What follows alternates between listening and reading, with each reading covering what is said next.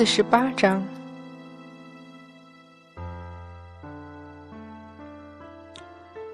夜色如水，透彻心凉。赵家家大业大，三百个水桶自然是找得出来的。丁香趴在栏杆上，一边还眼巴巴地看着路牙道君。他竟然真的在月亮升起前提回了三百桶水，把赵府上下全都吓坏了。虽然他们这家小姐整天神神叨叨，不知道在折腾什么，可是一个十六岁的姑娘能有这力气，实在让无数人瞠目结舌。道长，仙术呢？累得有气没力，居然还记得问这个。将赵府众人的怒视全都视若无物，拂衣而起，将镜子收回袖中。清朗月光之下，忽而仰头一笑，诡异万分，似乎路亚道君天生就有这样的魅力，在微笑的时候，仿佛日月星辰都会停顿一般。那是一种相当诡异的茫然与死寂，让人心忽然坠落下去。抓不到任何东西，也感觉不到自身的存在了。既然来了，为什么不出来？自然是不想见你。哼，说的好似我很想见你一样。乌雅道君冷笑：“东海万里请碧波，湖中岁月无甲子。”你暗中下的手，倒是来和我装傻了。哼，我道你是真傻，没想到还有药可救。红军，路亚道君愤而起，怒喝道：“小道不管，你就以为小道可欺？”一声冷笑，黑夜中无声无息出现了一个影子。惊得四周人等连忙揉眼睛，却见那月华之下，一袭黑衣、闪烁着星辰般光辉的少年正冷然而笑。天空如此广大，都不足以容下他森冷恐怖的眼神，与他那纯真尔雅的笑容形成可怕无比的对应。世上竟有这样不沾染上任何世俗尘埃的笑容！世上竟有这样让人绝望、让人恐怖到只想放声大喊却动弹不得的可怕眼神。那一开口，苍老的声音顿时把丁香吓得几乎要晕过去。这个小姑娘是我的，难道你以为小道耗尽心力折腾这小姑娘，只是为了把你引来？他本凡胎肉骨，因为机缘巧合误服下的仙丹，才让他有了不属于凡人的力气。可惜魂魄再次清醒后，和记忆一起被杨戬所封。你花费这般心力，逼他力量逐渐复原，除了引来我，又有何用？红军道人扬眉笑道：“况且此与尔言谈者。”不过我一抹元神而已，路亚道君岂会蠢到这般来算计？你的想法，小道从来没有心思干涉。你在山河设计图上做了手脚，逼迫我不能出炼妖壶之事，我也没心思与你计较。只是你万万没想到，没错，我万万没想到，杨戬居然整整两千年来。从来没有用过山河设计图。红军道人因愤怒而气道：“这简直是，简直是不可理喻，是不是？”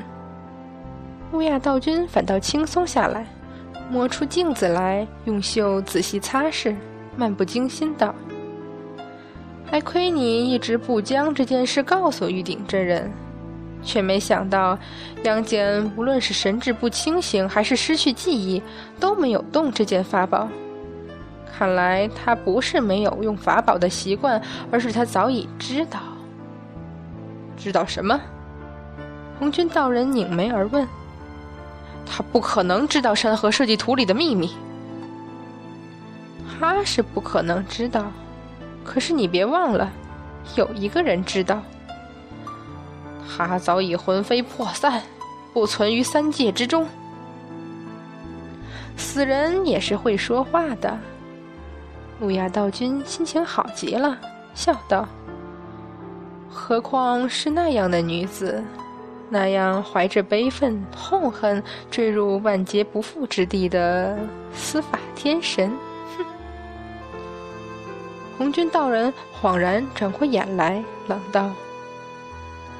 多谢道兄提点，我倒是忘了，他正是杨戬之前天庭的那任司法天神。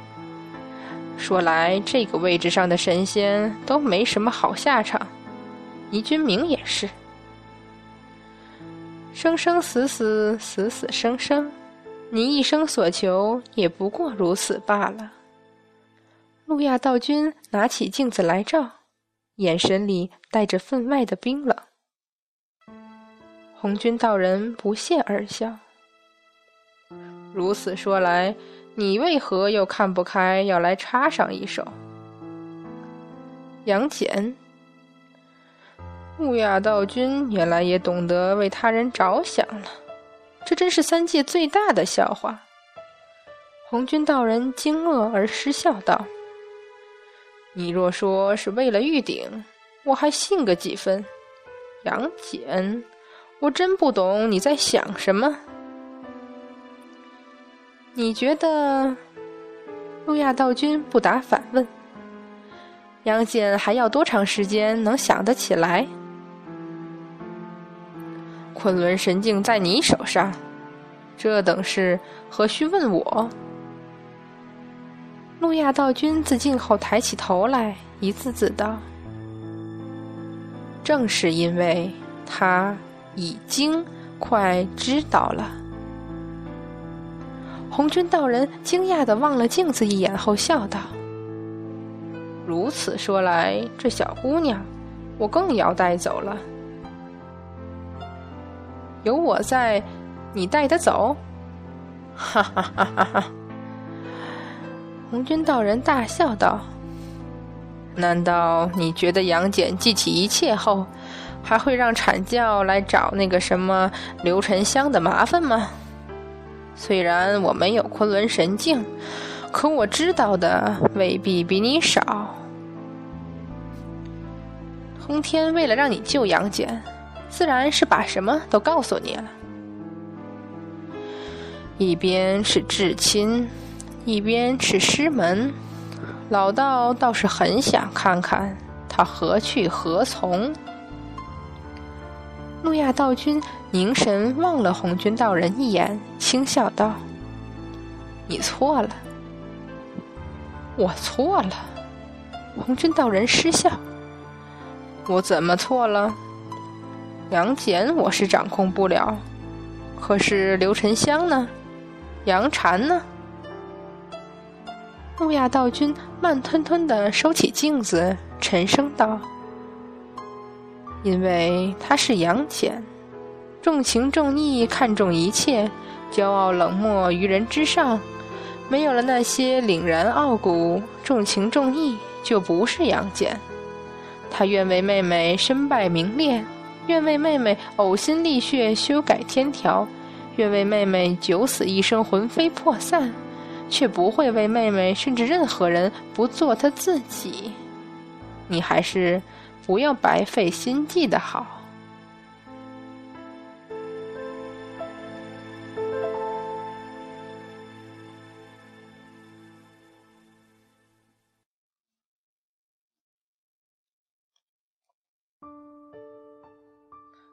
老大，我们就这样吧。凡人要来重修二爷的庙，咱们难道还能现身拦着？梅山老大很是自嘲的看着来来往往、热闹非凡的庙宇，一边默然看着已经退下去的水中云龙那庞大可怕的尸体和风师死不瞑目的眼睛。但是，梅山老四咽口口水，艰难道：“风师这混蛋虽然可恨，可毕竟是天庭司掌风雨的正神，就这样暴尸在江水里，被凡人又踩又砍又吐的，万一天庭日后追究起来，难道我兄弟还能挡得住十万天兵吗？行了，老四，我们兄弟几个早就没用到，连灌江口都险些没保住，就算不是十万天兵又怎么样？老六，众兄弟都有点不安。我这几日思来想去，实在是想不通。眉山老六摸着自己残缺的手臂，愤然道：“灌江口遭难，他连站都站不稳，还要来。我们兄弟一场，他为何要忍心将我绑给小狐狸？”难道就是因为那些凡人凄厉哭喊、下跪哀求他吗？而我兄弟不肯乖乖做他的棋子？死寂，好半晌，梅山老大才艰难问道：“老六，昆仑山下沉香那斧子，是真真切切劈下去的？”且不说什么死而复活，光是开天神斧下，怎么会有侥幸？四哥，你这是不相信我兄弟几个的眼睛？我，梅山老四跺足道：“那日我去净坛庙，老大去华山，虽说没来及赶回来，可是现在庙外那些凡人总不是假的吧？口口声声都说真君显灵，难道我还信不过兄弟的眼睛？”可是又几千年了，难道二爷咱们也能认错？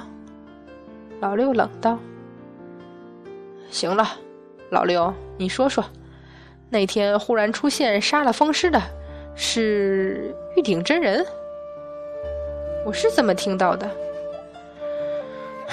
阐教几千年没露面，只怕这次……”长叹后，眉山老大转而道。王母娘娘忽然转身到凡间来，三圣母一家都下落不明，净坛庙变成废墟，眼前又出了这等事儿，唉，老大，还有件事儿，我不知道该不该说。老四，你怎么这般吞吐起来？我前日回来的时候，好似好似，梅山老四一咬牙道。好似看见东华帝君了。什么？这这怎么可能？堂堂东华帝君，为何到凡间来？我就一直在想，他忽然出现，会不会和王母娘娘有关？这这可说不好。算了，天庭无论发生什么事，咱兄弟几个就当没看见、没听见好了。王母娘娘何等人物？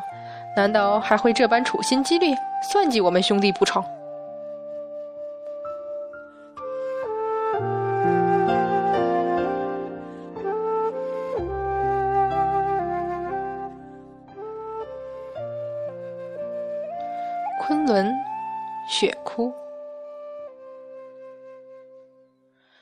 玉帝被困在瑶池，是这么听说。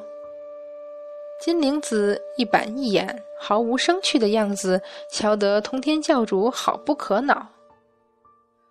那山下那小子呢？教主是说于东林？不是于东林，难道还会是刘沉香？他每天都去看，只是看。通天教主不死心的问：“教主这话问的好没道理。”他小小一介凡人，哪里有胆子擅动三尖两刃刀？